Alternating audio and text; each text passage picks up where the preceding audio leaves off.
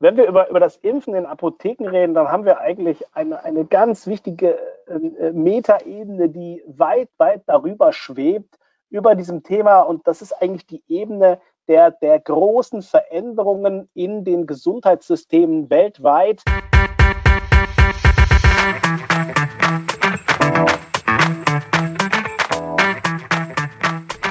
Hallo liebe Wissensdurstige, ich bin Julia Kaufmann von K&K Mystery Shopping and More aus Rostock und das neben mir ist Jan Tittelbach von Permanent Wirtschaftsförderung aus Düsseldorf. Wir beide haben Apothekers Corner als ein Online-Format für ApothekerInnen und mit der Apotheke verbundenen Unternehmen ins Leben gerufen. Wir wollen euch in regelmäßigen Abständen mit spannenden Inhalt von jeweils drei brancheninternen als auch branchenfremden Referenten versorgen und das Ganze digital. Denn wir glauben, dass durch die Anreize, die wir hier setzen können, ihr einfach entscheiden könnt, in welches Thema ihr später tiefer einsteigen wollt, um eure Apotheke einfach zu einem zukunftssicheren Erfolg zu führen. Viel Spaß bei dem folgenden Podcast und mehr unter apothekerscorner.de. Hallo zusammen, ich bin Felix Scherer von der Schreinerei Kunesa mit Sitz im schönen Saarland. Hallo auch von mir. Mein Name ist Valerie Scherer und ich bin die anstehende vierte Generation unseres Familienbetriebs. Unser Traditionsunternehmen wurde im Jahre 1912 durch meinen Großvater gegründet und seine Aufgabenschwerpunkte waren der private Innenausbau. Mein Vater hat die Schreinerei nach dem Krieg übernommen und sich auf die Apothekeneinrichtungen spezialisiert. 2003 habe ich das Unternehmen übernehmen dürfen und die Geschäftsfelder Gastronomie und Hoteleinrichtungen kamen hinzu. Aber auch heute noch ist die fachmännische Planung und Umsetzung von Apotheken und Praxen unser Kerngeschäft.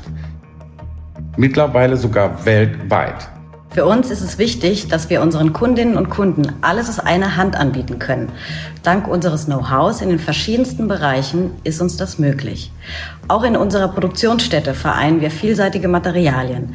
Neben unserer Schreinerei haben wir auch noch eine Metall- und Kunststoffverarbeitung sowie Lackiererei. So sind wir immer flexibel und können auf eigene Entwicklung zurückgreifen. Alles, was wir nicht selbst herstellen können, übernehmen unsere starken Partner aus den verschiedensten Branchen. Aktuell besteht unser Team aus über 50 Mitarbeitenden in den Bereichen Planung, Produktion und Montage. Wir beschäftigen Architekten, Meister, Gesellen und ganz wichtig unsere Auszubildenden, die sich hier jeden Tag aufs Neue für unsere Kundinnen und Kunden ins Zeug legen und tolle Projekte gemeinsam realisieren. Für die Fertigung unserer hochwertigen und maßgefertigten Einrichtungen vereinen wir das traditionelle Handwerk mit einem modernen Maschinenpark. Unsere Architekten sind auf die Planung von Apothekeneinrichtungen spezialisiert und achten bei jedem Planungsfortschritt ganz genau darauf, dass die Gegebenheiten und Rahmenbedingungen der Apotheken berücksichtigt werden. Gemeinsam mit der Apothekerin oder dem Apotheker werden Design, Funktionalität und Wirtschaftlichkeit so abgebildet, dass sie auch in der Umsetzung funktionieren. Hierzu verwenden wir professionelle Zeichenprogramme für hochwertige 3D-Visualisierungen oder sogar einer Begehung durch die zukünftige Apotheke, als wäre sie bereits gebaut. Bei Interesse oder Fragen können Sie sich jederzeit gerne melden oder besuchen Sie unsere Webseite. Wir freuen uns, von Ihnen zu hören.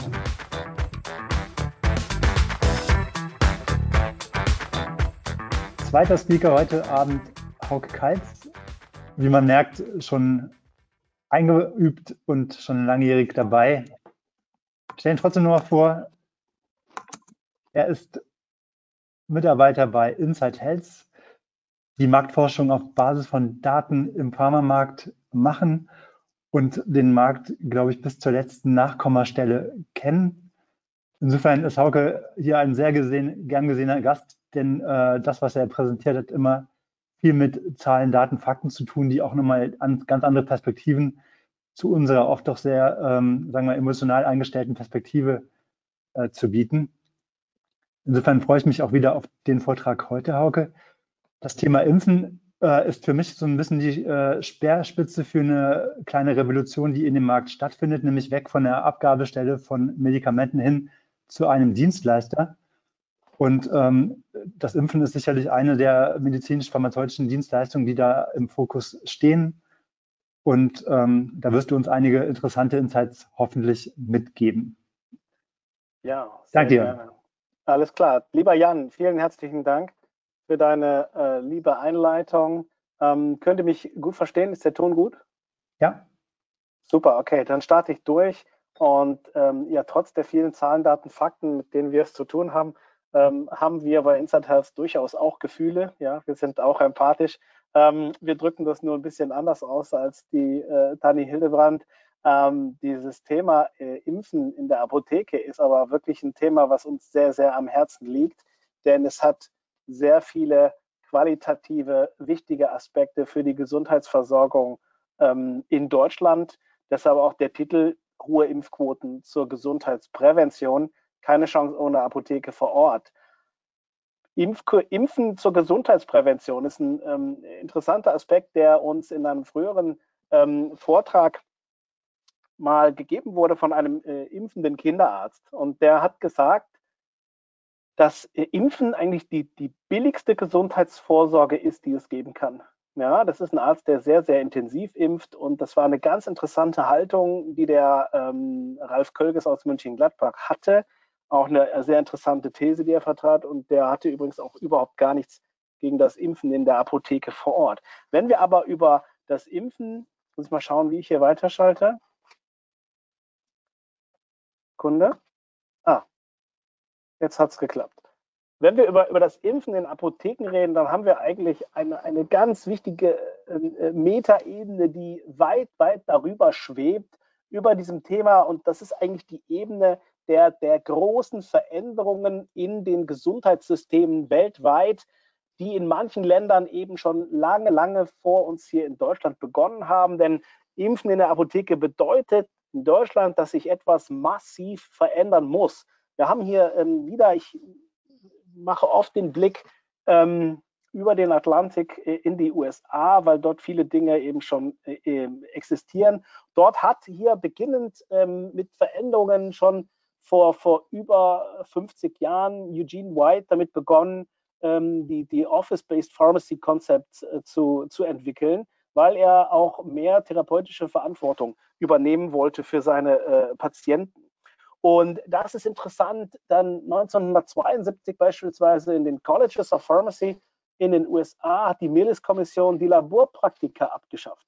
Jetzt überlegt euch, äh, wir sind 50 Jahre weiter und in Deutschland wird heute äh, noch darüber diskutiert, ob eventuell mal Kurse wie Anatomie und Physiologie für Pharmazeutinnen und Pharmazeuten nicht vielleicht im Studium sinnvoll sein könnten. Ja, das hat man in den USA in der pharmazeutischen Ausbildung schon vor 50 Jahren umgesetzt.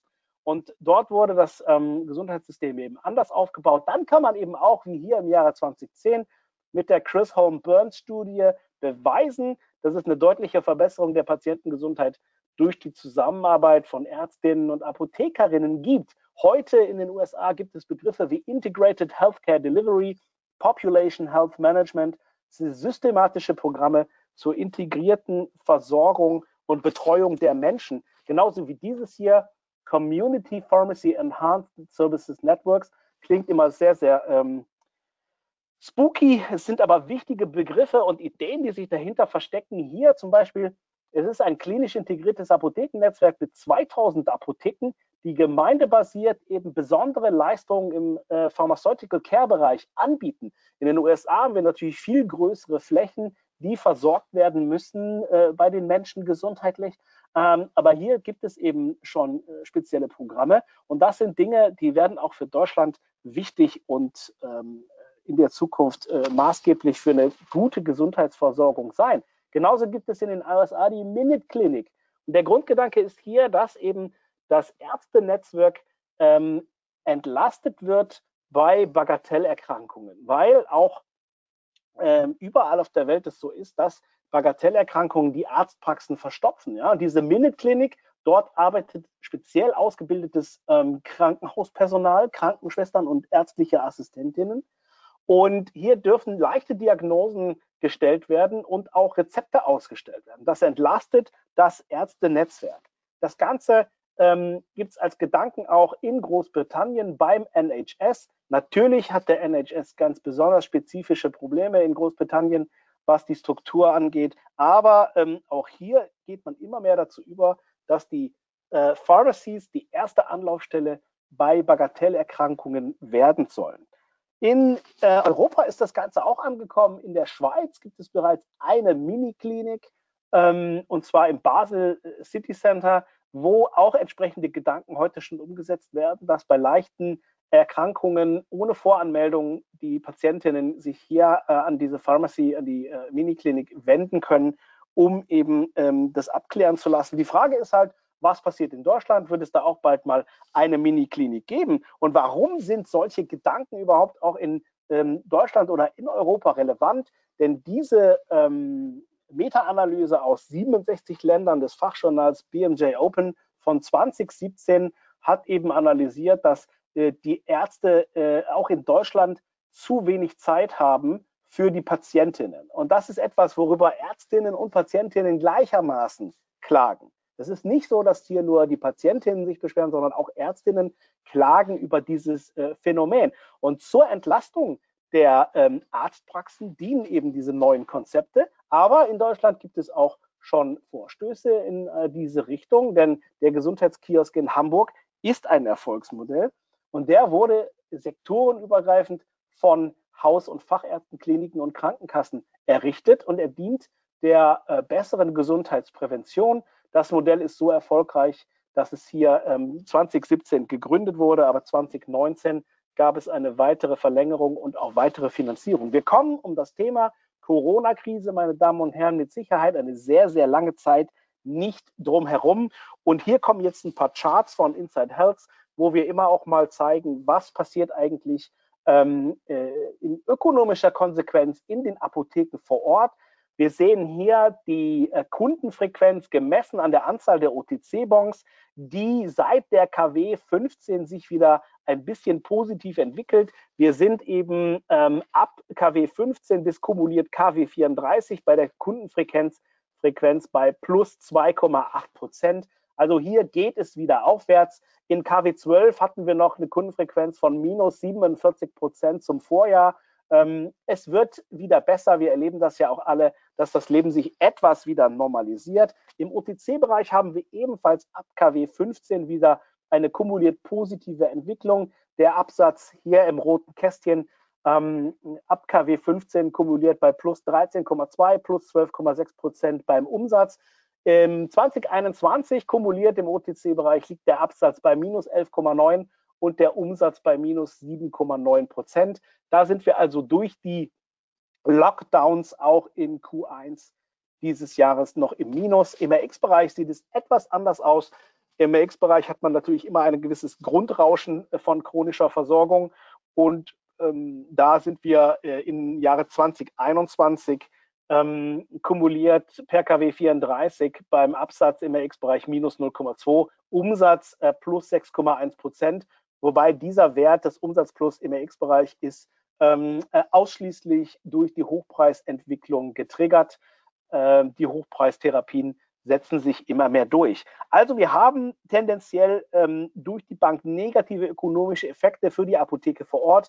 Es ist ja ganz klar, wenn es einen Lockdown gibt und die Leute eben auch nicht rausgehen sollen, dann ähm, sinken Kundenfrequenz und Absätze.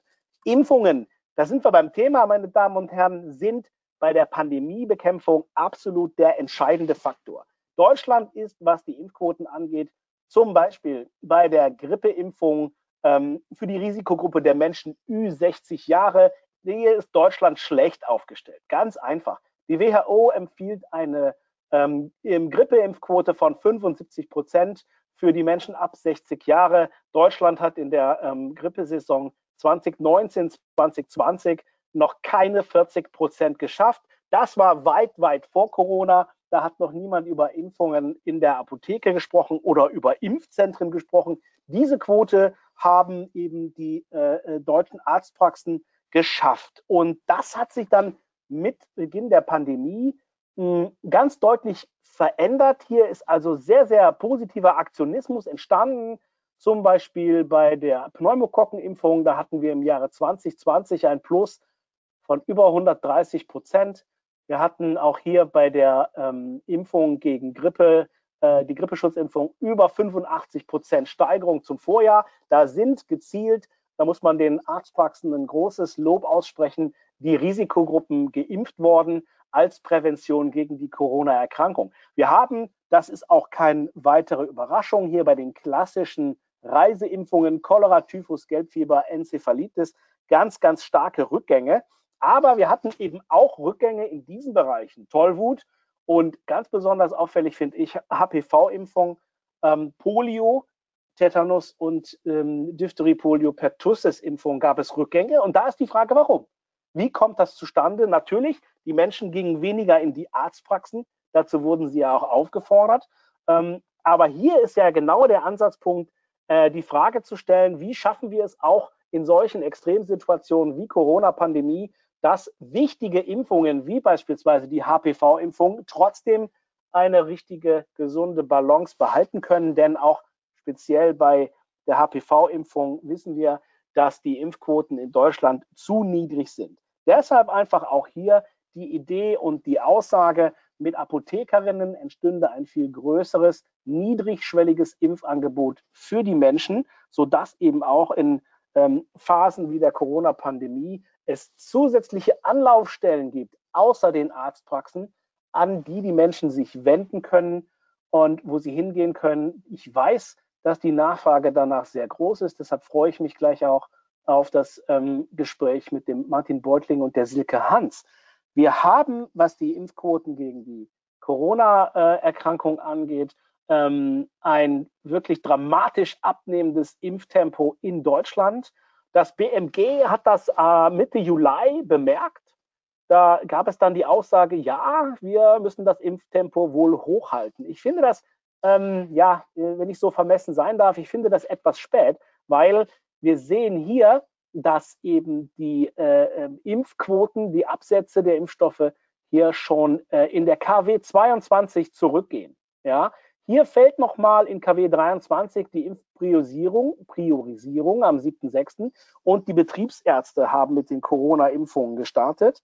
Ähm, da sieht man, dass es hier nochmal nach oben geht, aber es geht eben auch ähm, ziemlich schnell wieder nach unten. Und das hätte man aber auch schon früher erkennen können, weil dies hier ist der Absatz der Covid-Impfstoffe in Deutschland. Aber die ähm, Homepage impfdashboard.de, die übrigens vom BMG gehostet wird, die zeigt, dass eben hier die Impfbereitschaft eigentlich schon in KW 17 rapide abgenommen hat, denn das hier ist die Anzahl der mindestens einmal geimpften Menschen in Deutschland. Das heißt, die Menschen, die die erste Impfung bekommen haben. Und hier kann man sehr schön sehen, in KW 14 haben die Hausärzte die Corona-Impfungen gestartet. Das Impftempo stieg rasant an und da muss man auch nochmal an die Ärztinnen und Ärzte ein riesen, riesen Lob aussprechen. Ich persönlich habe auch in dieser Phase hier meine erste Impfung bekommen und da wurde richtig viel Energie investiert in den Arztpraxen, dass die Impfquoten steigen. Das wurde auch geschafft. Aber man sieht eben anhand der Quoten, dass hier bereits ab KW 17 die Impfquoten deutlich zurückgehen. Und deshalb ist es dann äh, Mitte Juli doch etwas ähm, spät, das zu bemerken. Und äh, die Kampagne, die Impfquote hochzuhalten, hätte aus meiner Sicht viel, viel früher starten müssen.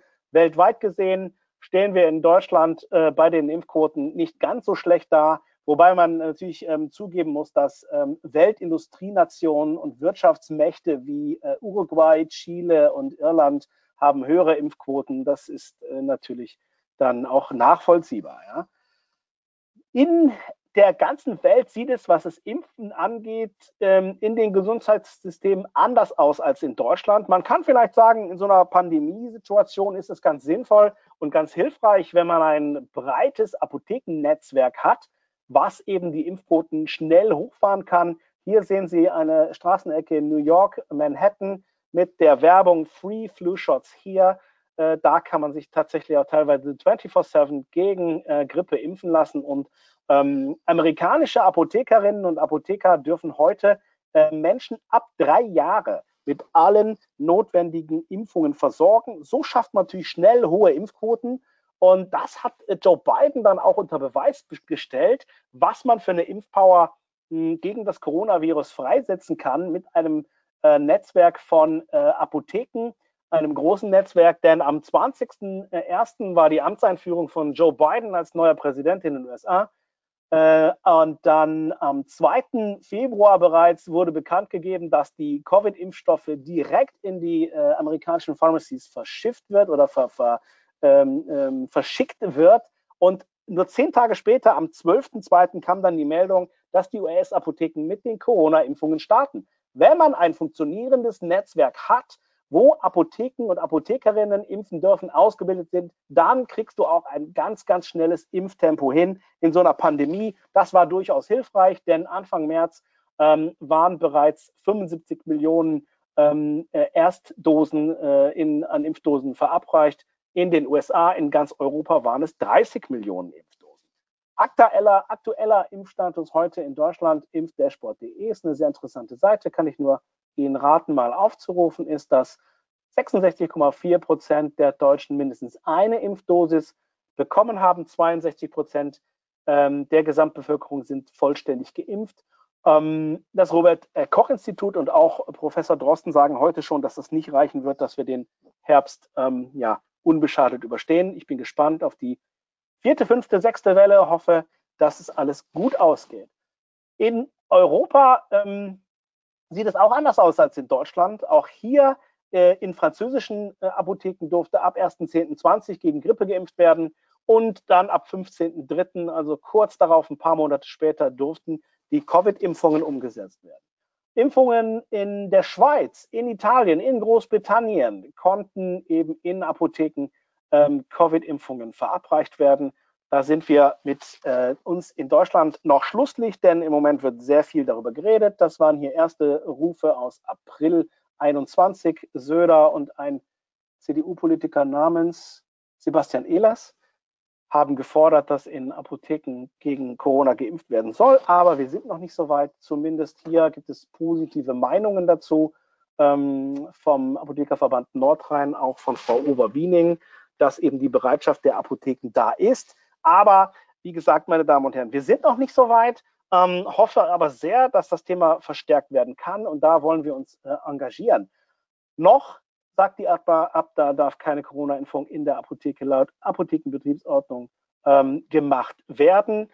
Äh, aber auch hier äh, der Herr Lehr fordert, Professor Lehr fordert, wir brauchen Covid-Impfungen in den Apotheken, damit das Impftempo steigen kann. Neue Möglichkeiten für viele Impfungen würden dadurch geschaffen. Hier sind wir eben bei den Modellprojekten, die jetzt entstehen. Ähm, und eine Aussage in der DRZ war auch schon, es werden Menschen erreicht mit diesem Impfangebot, die sich sonst nicht hätten impfen, impfen lassen. Deshalb auch für mich die klare Aussage, ich glaube, der Martin Beutlin wird das nachher nochmal verstärken. Ich glaube nicht, dass die Ärzte sich äh, Gedanken machen müssen oder Angst haben müssen, dass ihnen Honorar verloren geht durch äh, Menschen, die sich in der Apotheke impfen lassen bin sicher, dass diese, äh, dieser Effekt nicht eintreten wird. Ganz im Gegenteil, wir werden es insgesamt schaffen, dass die Impfdosen, die Impfquoten in Deutschland steigen können. Ich hoffe sehr, dass wir auf gutem Weg sind, denn mittlerweile haben acht Kammerbezirke ähm, in Deutschland angekündigt, dass sie in die Modellvorhaben Impfen in der Apotheke einsteigen werden. Das ist diese Übersicht hier. Ähm, äh, Jan, äh, an dich die äh, Bitte auch, ich werde das Ganze als Handout wieder zur Verfügung stellen. Ähm, der Vortrag ist ja auch abrufbar. Sie können das nochmal streamen äh, über die äh, Homepage apothekerscorner.de und sich dann nochmal mhm. alle äh, Zahlen in Ruhe anschauen. Ich gebe aber auch ein Handout raus, können Sie gerne bei Jan Titelbach ähm, anfordern. In der ganzen Welt ist es so, dass in 36 Ländern bereits in Apotheken geimpft wird.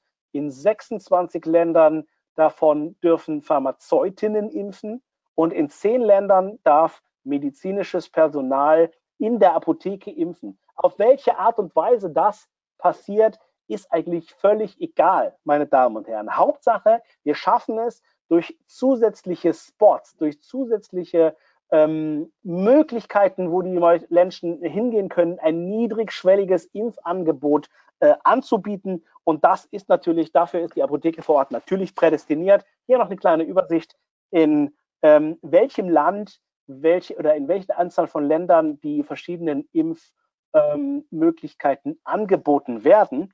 Und ja, ich bin damit auch schon hoffentlich gut in der Zeit und bin am Ende. Und es geht ganz klar eine Aufforderung. Es geht hier nicht um die Ärzte und es geht auch nicht um die Apothekerinnen, sondern es geht um die Menschen in unserem Land, um alle Menschen.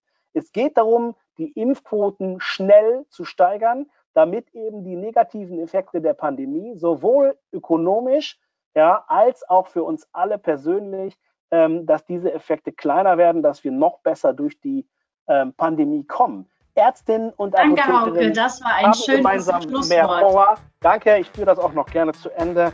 Ähm, worauf warten wir noch? Der Aufruf an andere, an alle. Let's go. Danke, Julia.